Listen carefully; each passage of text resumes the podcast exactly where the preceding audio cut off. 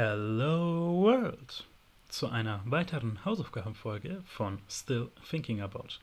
Ich bin Adriano und wenn ihr nicht wisst, was es mit dieser Spezialfolge auf sich hat, dann erkläre ich es euch. Ich habe in meinem Podcast oft Gäste da und es ist ein Brauch, eine Tradition, Teil des Konzepts, dass sie am Ende der Folge euch und mir eine Hausaufgabe aufgeben.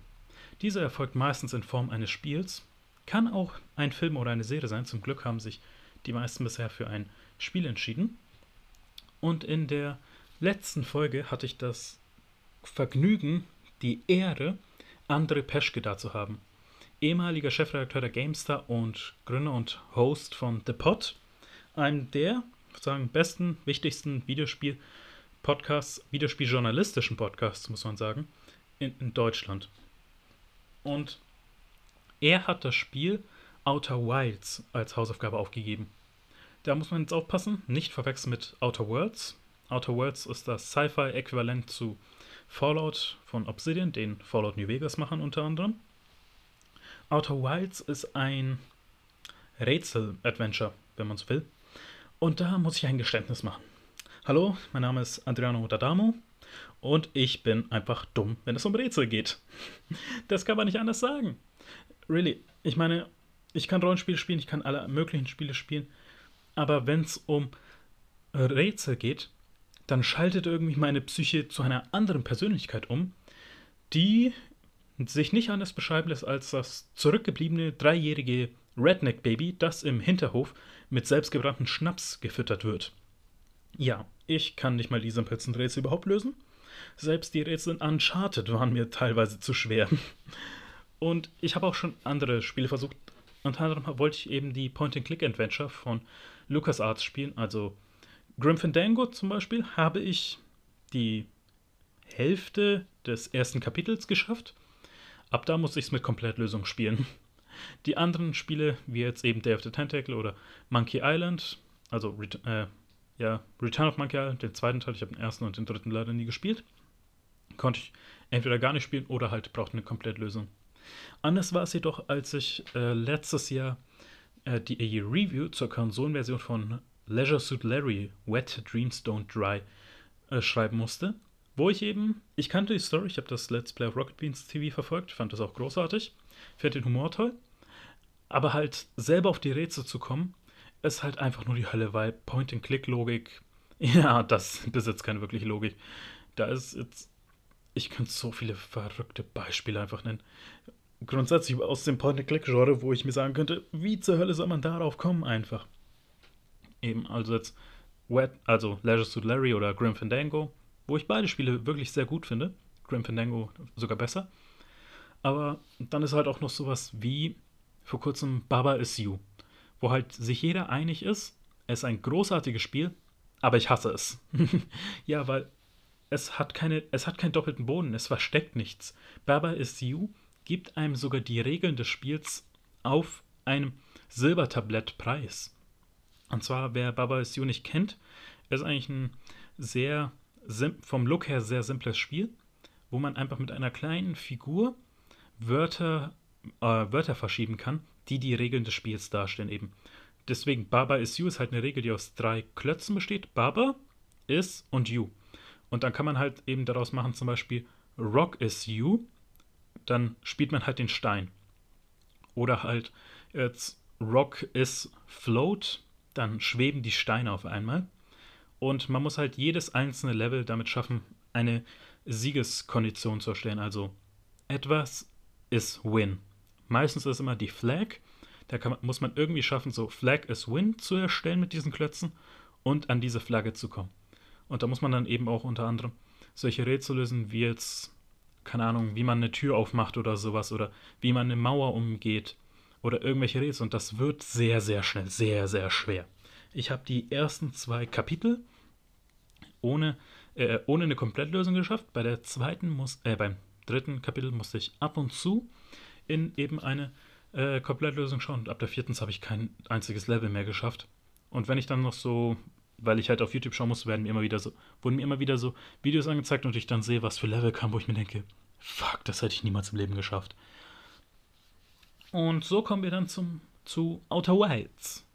Was eigentlich sehr gut beschrieben ist als es ist wie eine actionreichere Folge von Star Trek. Wo man auch sagen muss, die normalen Star Trek-Folgen sind nicht sonderlich actionreich und, äh, und Outer Wilds auch nicht, aber es ist doch ein bisschen mehr. Und es hat mir tatsächlich gefallen, weil es zum einen so ein bisschen sowohl entschleunigt war, als auch es hat super viel Druck auf einen ausgeübt. Denn es ist halt ein Sci-Fi-Spiel, also spielt halt auf einem fremden Planeten, fremden Universum, wo ein Time Loop herrscht, also ein Zeitlimit von 22 Minuten waren es. Und nach 22 Minuten explodiert die Sonne. Und dann kommt man quasi wieder auf den Anfang dieses Loops zurück. Und man muss eben jetzt dieses Rätsel quasi lösen, wie man die Scheiß aufhält. Oder beziehungsweise halt einfach weiter in den kleineren Rätsel kommt.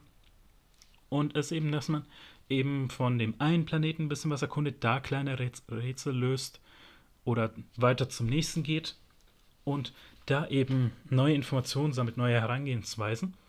Und das auch, dass man, das Spiel hat keine Progression, also in, im klassischen Sinne. Man hat jetzt nicht einen Skilltree, wo man sagt, okay, du hast fünf Rätsel gelöst, jetzt hast du fünf Skillpoints und kannst dir da was, äh, Entschuldigung, da irgendwie neu, was Neues holen, damit du was leichter schaffst, sondern immer wenn diese Time Loop zurückgestellt wird, behält man ja das Wissen vom vorherigen Rätsel und damit kann man es ja, kommt man immer wieder weiter. So, es gibt deswegen entweder hat man hat so das Maximum oder das Minimum. Entweder man hat eben das Wissen, wie man das Rätsel wieder schneller lösen kann, oder man hat da etwas Wissen gesammelt und geht zum nächsten Planeten über, wo man da ein Rätsel löst. Oder man ist wie ich und bleibt super oft einfach hängen. ja, ich habe es versucht. Ich habe auch unglaublich lange gebraucht, um überhaupt die ersten paar Rätsel zu lösen, weil ich einfach dumm bin, wie gesagt. Aber es hat trotzdem so eine schöne Atmosphäre, einfach auch so einen tollen Soundtrack.